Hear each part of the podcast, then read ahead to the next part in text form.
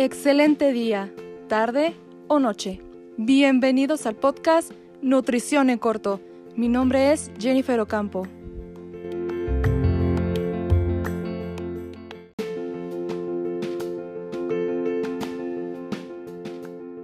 Y yo soy Diego Eduardo Arriaga.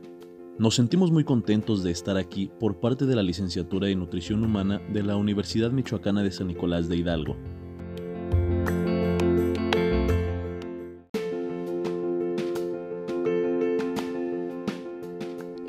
Para menos.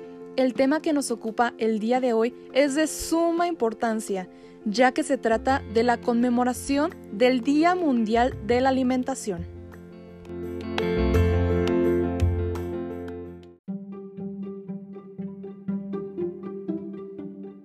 Recuerden, que todo siga igual no es una opción.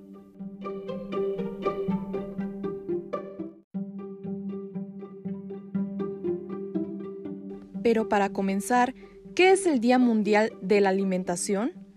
Pues bien, es una celebración promovida por la Organización de las Naciones Unidas para la Agricultura y la Alimentación, que en sus siglas es FAO. Desde el 16 de octubre de 1979 con el objetivo de disminuir el hambre en todo el mundo.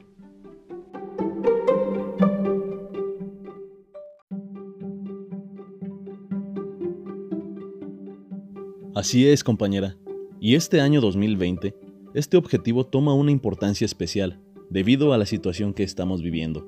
Es por eso que se hace un llamado mundial a la solidaridad para conseguir que la población en general tenga acceso a una alimentación completa y saludable especialmente las zonas que más han sido afectadas debido a la crisis del COVID-19.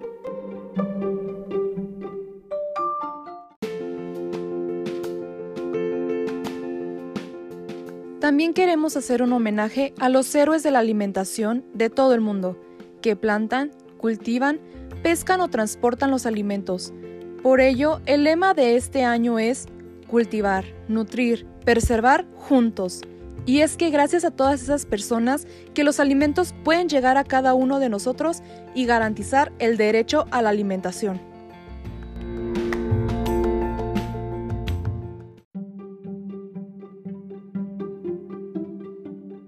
Tal como lo mencionas, pero para entender este concepto, primero que nada debemos saber que un derecho es un conjunto de normas jurídicas generales o exigencias éticas que preceden a todo orden legal de cualquier país Dicho de otra forma, es un intento de que los seres humanos utilicen su razón y su libertad para construir un mundo mejor.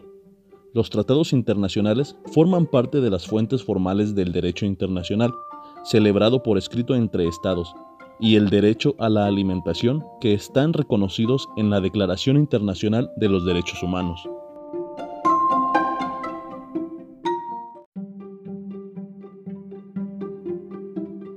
Y es que, a pesar de que el artículo 25 de esta declaración señala que toda persona tiene derecho a un nivel de vida adecuado que le asegure, así como a su familia, la salud y el bienestar, en especial la alimentación, el vestido, la vivienda y la asistencia médica y servicios sociales necesarios, es muy alarmante que a nivel mundial 800 millones de personas, es decir, casi una de cada siete, no tienen acceso a una cantidad suficiente de alimentos.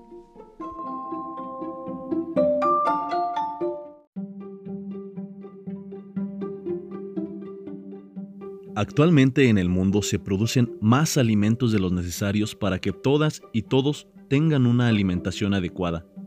Desgraciadamente, por cuestiones sociales, políticas y económicas, es que estos alimentos no están llegando a todos los lugares donde deberían de llegar.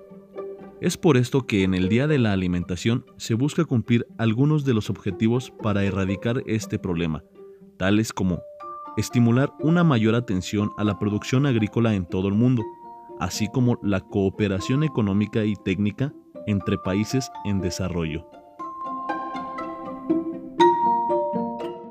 Promover la participación de las poblaciones rurales especialmente de los grupos menos privilegiados, en las decisiones y actividades que afectan sus condiciones de vida, aumentar la conciencia pública de la naturaleza del problema que representa el hambre en el mundo, promover la transferencia de tecnologías a los países en desarrollo y fomentar el sentido de solidaridad nacional e internacional en la lucha contra el hambre y la pobreza, tomando en cuenta también los éxitos conseguidos en materia de desarrollo alimentario y agrícola.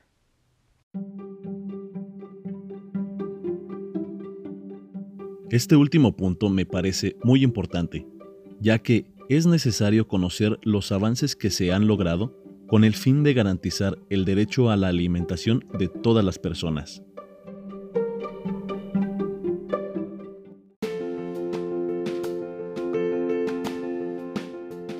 Claro que sí, eso sin dejar de lado todo el camino que aún hay por recorrer y por el cual hoy conmemoramos el Día Mundial de la Alimentación.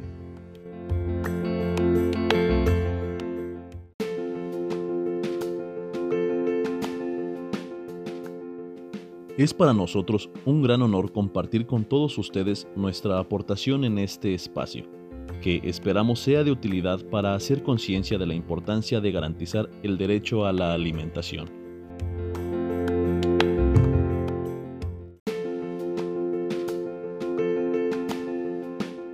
A nombre de la sección 03 del séptimo semestre de Nutrición Humana, les agradecemos por su atención.